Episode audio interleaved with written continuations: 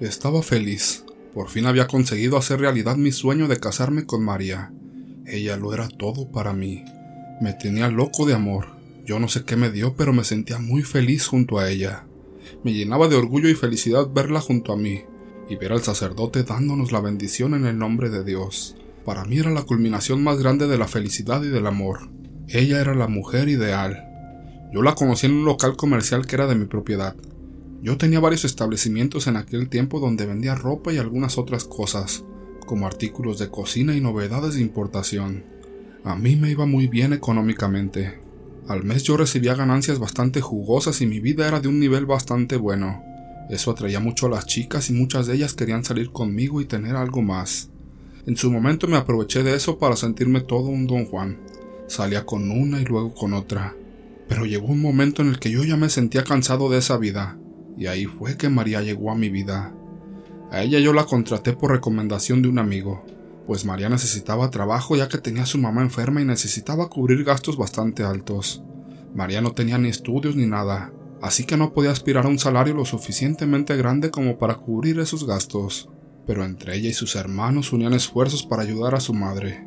Toda aquella historia me conmovió mucho, y quise poner de mi parte a la noble causa contratando a María. También debo aceptar que cuando la vi, me deslumbró con sus ojos verdes, su mirada cautivante y su cuerpo ni se diga. Ella era una diosa hermosa que había bajado del cielo para iluminarme la vida. Mis palabras parecerán exageradas, pero aquello fue un intenso amor a primera vista. Yo casi nunca iba a los locales, pero desde que María llegó a trabajar para mí, yo me pasaba mucho rato con ella, todo con la intención de llamar su atención y así poder invitarla a salir. La primera charla que tuvimos fue a la hora de la comida. Ella me invitó un poco de lo que llevaba para comer. Yo no quería aceptar, pero ella insistió tanto que no quise ofenderla negándome. Yo le agradecí y reconocí su buen sazón porque ella me contó que era ella misma quien cocinaba los alimentos. De ahí en adelante siempre comíamos juntos, a veces de lo que ella preparaba para los dos y en ocasiones yo pagaba la comida en algún restaurante cercano. Nos hicimos novios muy rápido, nuestro noviazgo era fuego puro. Yo estaba enloquecido con María y al parecer ella también conmigo. Sin embargo, la tuve que sacar de trabajar del local porque las otras comenzaron a hostigarla. Les daba envidia. Era raro que ella de la nada hubiera llegado y se hubiera ligado al patrón. Y a su vez las demás trabajadoras mías me decían que me cuidara, porque María me había estado embrujando con la comida, que de seguro por eso yo me había enamorado de ella. A mí me daban risa sus comentarios. En ese entonces lo tomé como una tontería, yo ayudé a María con los tratamientos de su mamá. La cantidad de dinero requerida para pagar todo lo que el hospital requirió era mucho dinero, pero estaba dentro de los parámetros de lo que yo podía pagar.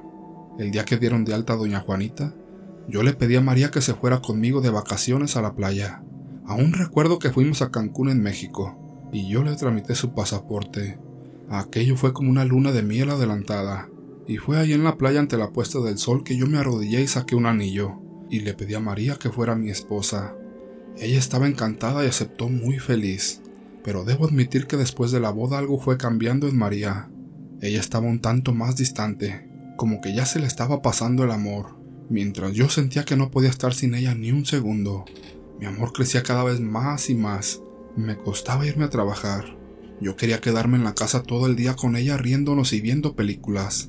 Yo me fui sintiendo muy triste porque a veces yo llegaba de trabajar y María no estaba en casa. Cuando yo le llamaba al celular, ella me decía que estaba en algún café con una supuesta amiga llamada Letty. A esa Letty yo no la conocía y nunca la había visto, pero resulta que esa mujer era su mejor amiga de toda la vida. Ni idea tenía yo de que fueran tan amigas, porque esa Letty ni siquiera había ido a nuestra boda.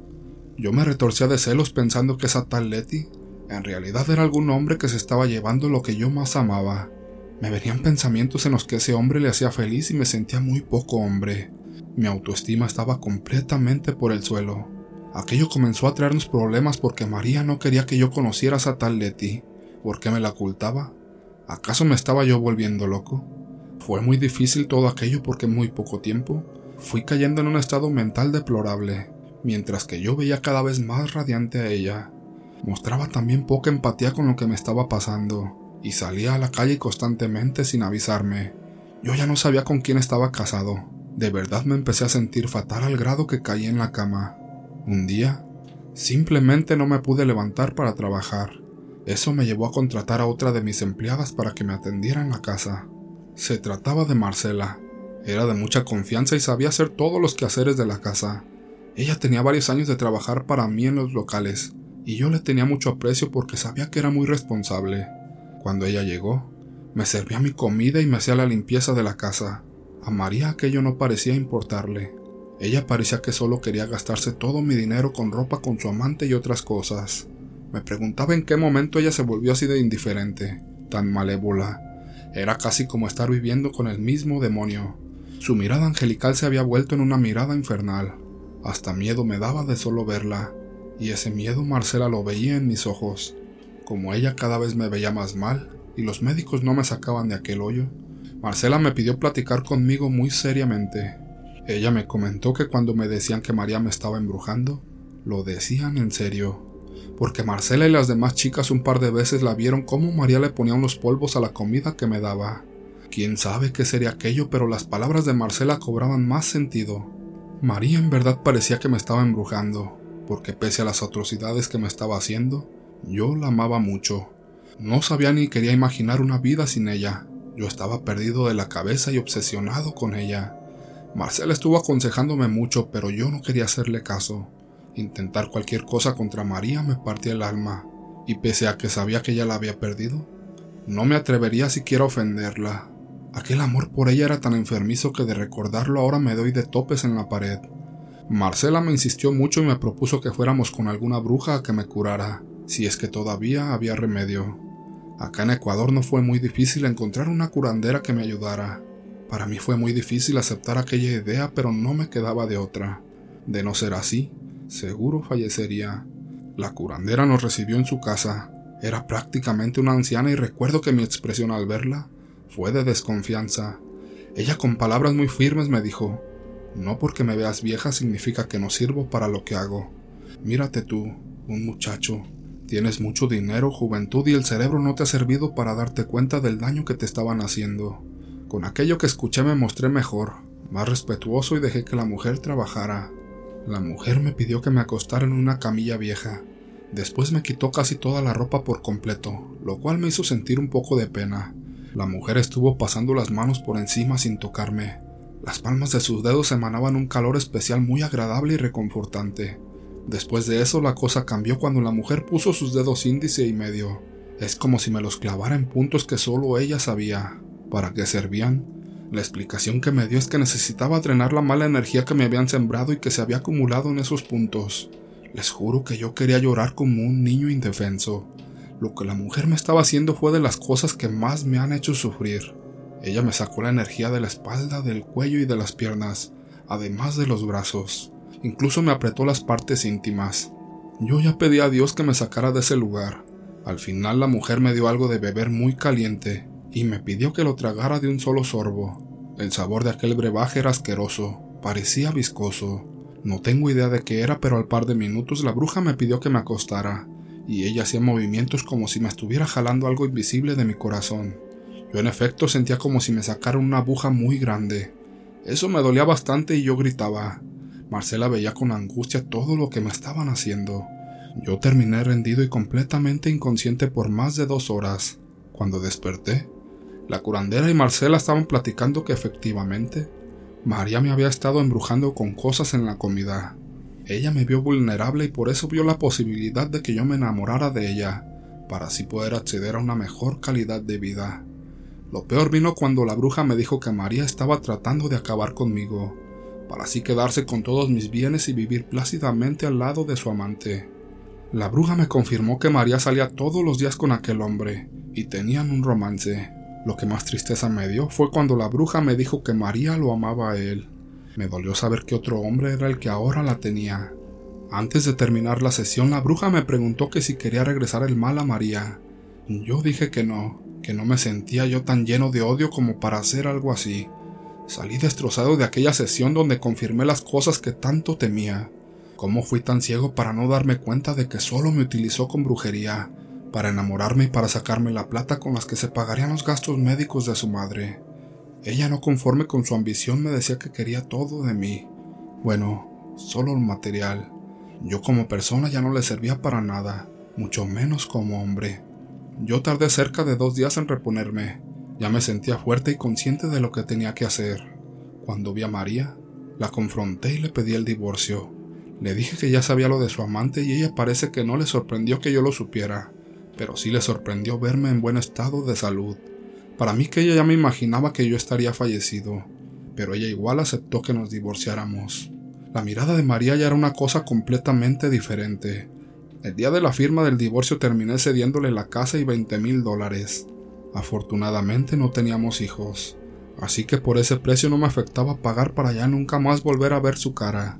Me daba mucho coraje obviamente que tuviera que yo pagarle ese dinero, pero en fin el divorcio ya estaba en curso.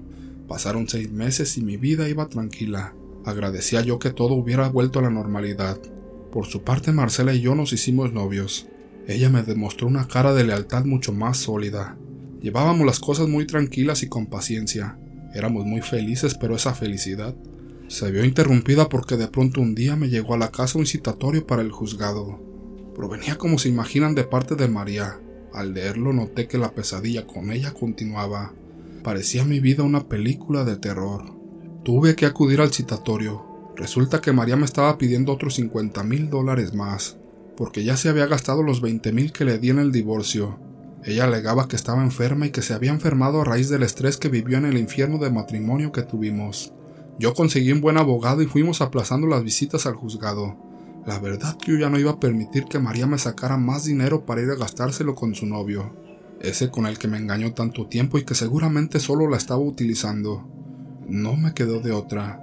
Fui de nuevo con la bruja a pedir el favor de que parara a María.